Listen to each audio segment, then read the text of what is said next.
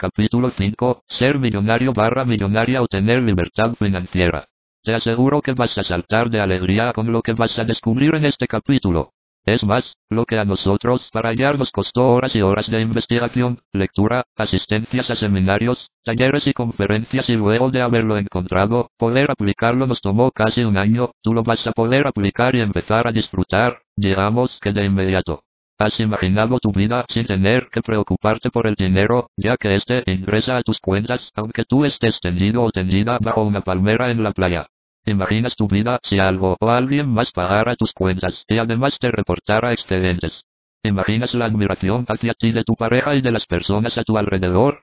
¿Te imaginas viajando en primera clase a cualquier lugar del mundo, cuando lo desees, alojándote en los mejores hoteles y comiendo lo que más te gusta, sin tener que pensar en el dinero o en el trabajo, teniendo la tranquilidad de tener todo cubierto y funcionando?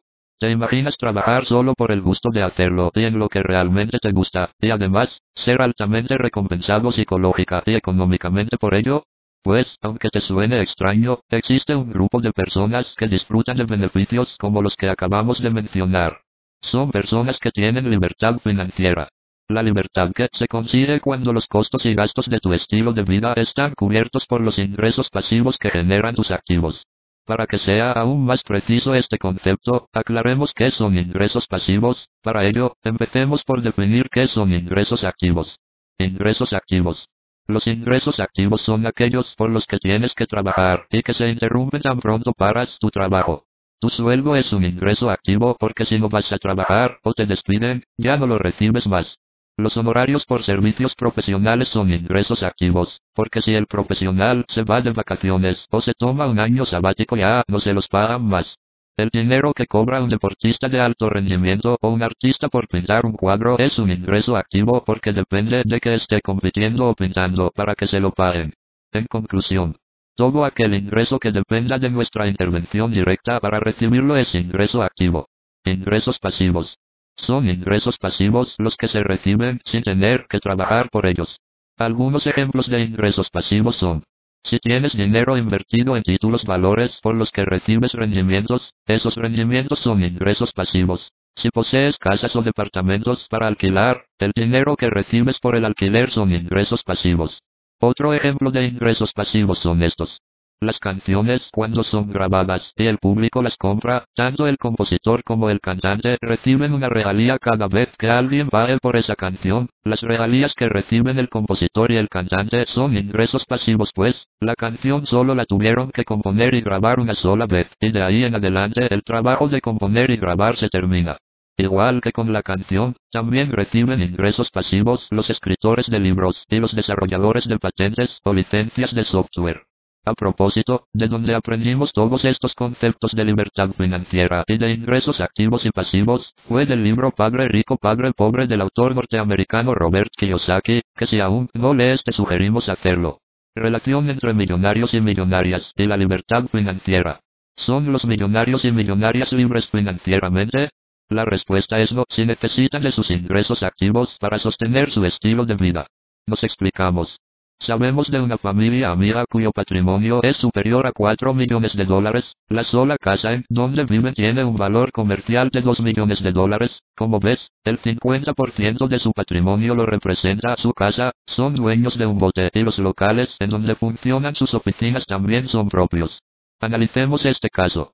Dos millones de su patrimonio los tienen invertidos en una casa que emplean para vivir y que por lo tanto no les genera ningún ingreso. Entre las oficinas, el bote y los autos, suman otra parte de su patrimonio, estos tampoco generan ingresos por sí solos ya que como la casa, están prestando un servicio particular. Olvidamos mencionar que también cuentan con una pequeña finca de recreo con la que se completa su patrimonio de 4 millones de dólares. Los bienes e inversiones de nuestros amigos son superiores a 4 millones de dólares, ciertamente se les puede llamar millonarios, pero nuestros amigos están lejos de ser libres económicamente porque sus activos, antes que producir dinero, generan gastos. ¿Recuerdas que dijimos que se tiene libertad financiera cuando los costos y gastos generados por nuestro estilo de vida eran cubiertos por los ingresos pasivos que recibíamos? Que dijimos también que los ingresos pasivos son aquellos que se generan sin que tengamos que trabajar por ellos. Si nuestros amigos dejan de trabajar un solo día de sus vidas, su calidad de vida se ve afectada. ¿Has escuchado la expresión esclavo de su dinero? Pues bien, esto les sucede a muchos y muchas de los millonarios y millonarias, simple y llanamente, porque estos y estas tienen un excelente método de producir ingresos activos, pero carecen de la educación financiera para ser libres económicamente. Y peor aún, carecen de un buen plan financiero, un plan de inversión que tome parte de sus ingresos mensuales activos y los vaya transformando en ingresos pasivos. Malas noticias. Infortunadamente, hay un grupo de personas que jamás tendrá libertad financiera y ni siquiera son pocas, la triste verdad es que son la mayoría. Estas personas no van a tener libertad financiera principalmente por las siguientes razones. 1. No saben y peor aún, no desean aprender. Consideran que el dinero y tiempo que se invierte en aprender sobre el dinero y la libertad financiera es perdido. 2. Sus condicionamientos mentales subconscientes están tan arraigados que no les permite siquiera considerar una vida diferente a la que tienen habitualmente. Estas personas no reconocen una realidad distinta a la que ellos consideran como cierta ni aún teniéndola enfrente. 3. Ante la pregunta de si tienen un plan de inversión para conseguir libertad financiera y hacerse millonarios o millonarias, siempre pensarán y responderán equivocadamente que no tienen la capacidad económica para hacerlo. Buenas noticias. 1. Para ser millonario o millonaria no se necesita dinero, se necesita la actitud mental correcta y un método. 2. Cualquier persona, sin importar qué trabajo desarrolle y cuánto dinero gane, puede tener libertad financiera si está dispuesta a aprender cómo hacerlo. 3. La clave para tener libertad financiera es contar con un plan financiero que permita tomar parte del ingreso activo y convertirlo en ingreso pasivo. 4. El camino más rápido para lograr la libertad financiera es uniéndose a un grupo de personas que ya lo estén haciendo. Este es un ejemplo de cómo una persona con un capital modesto puede llegar a tener libertad financiera. Si te da para vivir con mil dólares mensuales y tus inversiones, digamos una casa que alquilas, producen mil doscientos, en este caso, no solo no necesitarías trabajar, sino que además, cada mes te sigues haciendo 200 dólares más rico. Es posible que para recibir 1.200 dólares de ingreso pasivo no tengas que tener un millón de capital invertido, la inversión en una casa que produce una renta de 1.200 dólares probablemente esté entre los 150.000 y los 300.000 dólares. Y ahora tú. 1. Con lo que oyeres y haces. ¿Cómo te ves en 5 años? 2. ¿Tienes activos que te generen ingresos pasivos para cubrir tus costos y gastos? 3. Cuentas con un plan de inversión con el cual puedes ir tomando algo de tu ingreso activo y convertirlo en ingreso pasivo. 4. Estás relacionado o relacionada con un grupo de personas que estén en el proceso de hacerse libres financieramente. 5.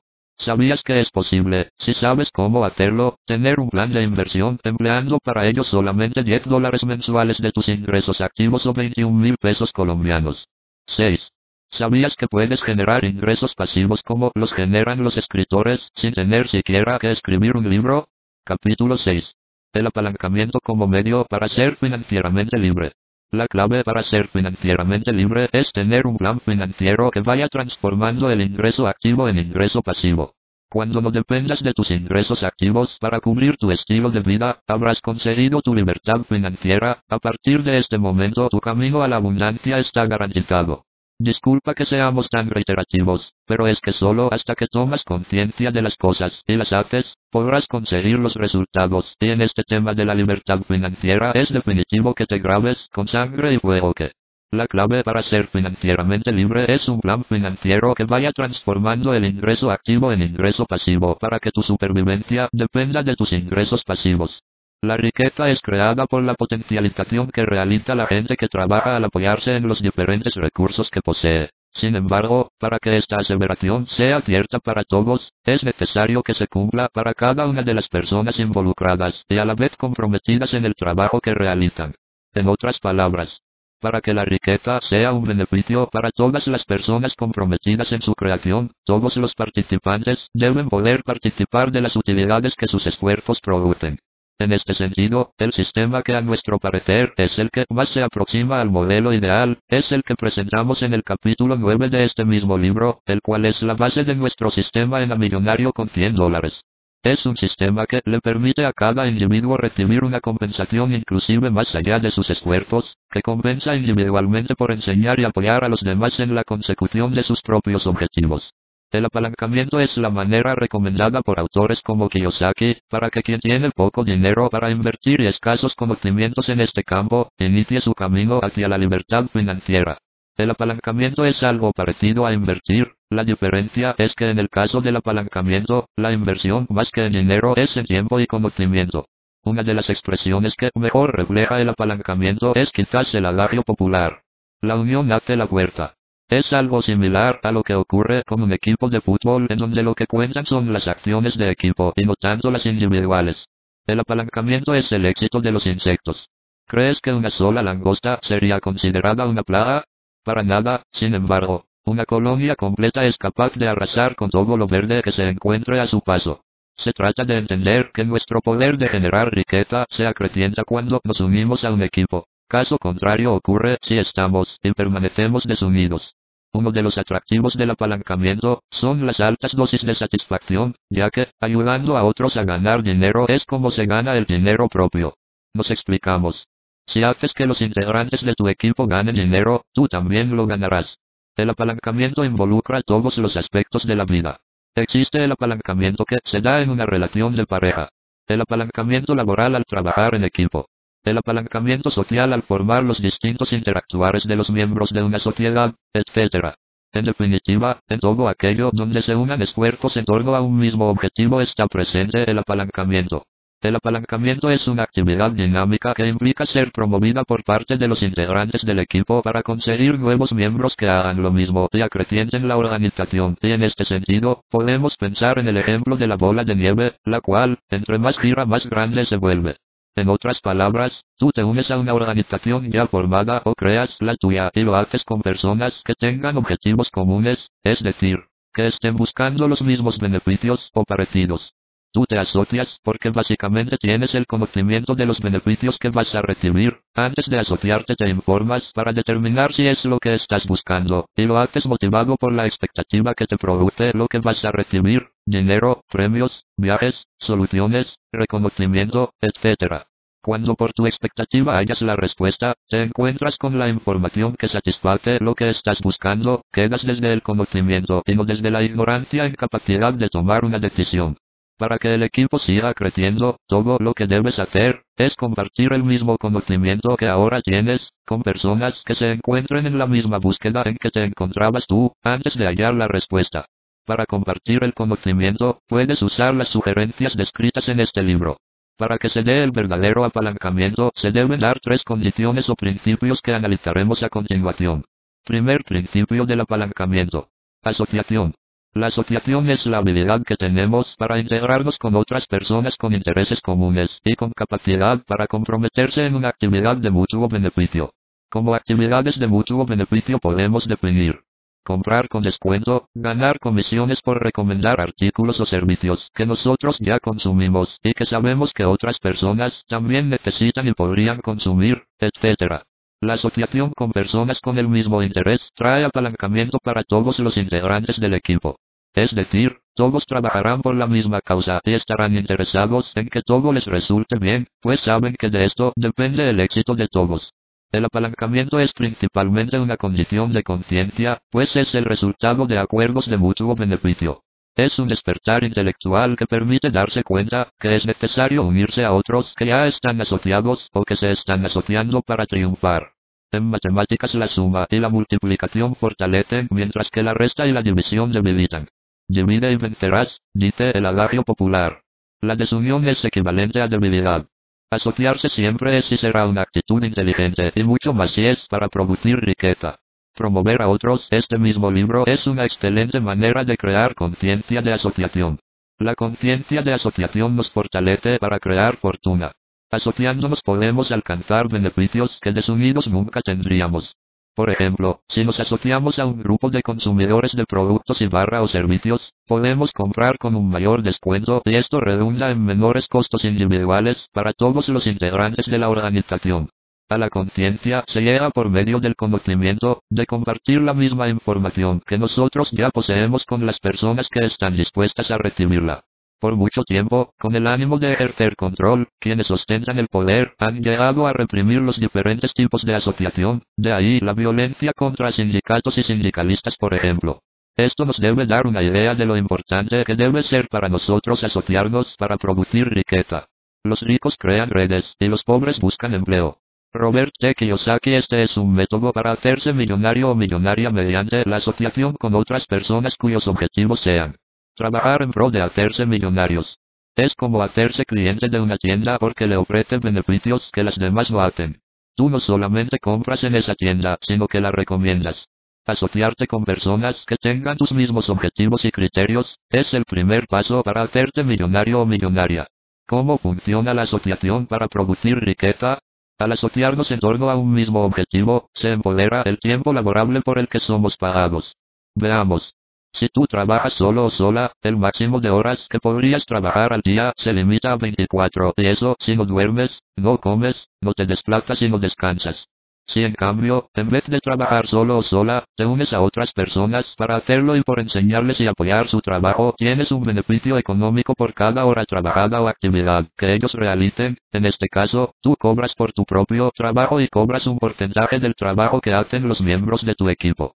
Si esta oportunidad se extiende a cada persona que ingresa al equipo, a la final todos serán beneficiados. Segundo principio del apalancamiento. La sinergia.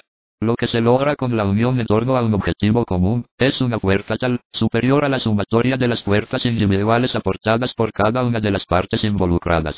La siguiente situación ejemplifica la sinergia. Un caballo tiene la capacidad de remolcar 5 toneladas sobre una carreta. Si se añade un nuevo caballo de las mismas características del anterior, la sumatoria de sus capacidades daría para alar 10 toneladas. Sin embargo, entre los dos caballos ahora mueven 13 toneladas. 3. Más que la sumatoria de las capacidades individuales. Sinergia es la diferencia de fuerza resultante con la unión, menos la sumatoria de las capacidades individuales de quienes se unen. Tercer principio del apalancamiento. El servicio. Servicio es lo que tú entregas a la sociedad, y a cambio, ella te da su dinero. El intercambio de dinero por servicios involucra componentes de calidad y satisfacción que marcan la diferencia. La calidad tiene que ver con la capacitación y esta con la especialización de quien se prepara para ofrecer servicio. Es un error considerar que un individuo puede dar todo tipo de servicio, sobre todo, calidad de servicio. La calidad del servicio exige individuos calificados, y esa calificación procede de la especialización. La especialización te lleva a elegir un área específica en la que te sientas cómodo y dedicarte a ella por encima de las demás áreas del servicio. En cuanto a satisfacción, este componente hace referencia a quien recibe el servicio, que es quien lo puede evaluar más objetivamente según lo que espera recibir por su dinero.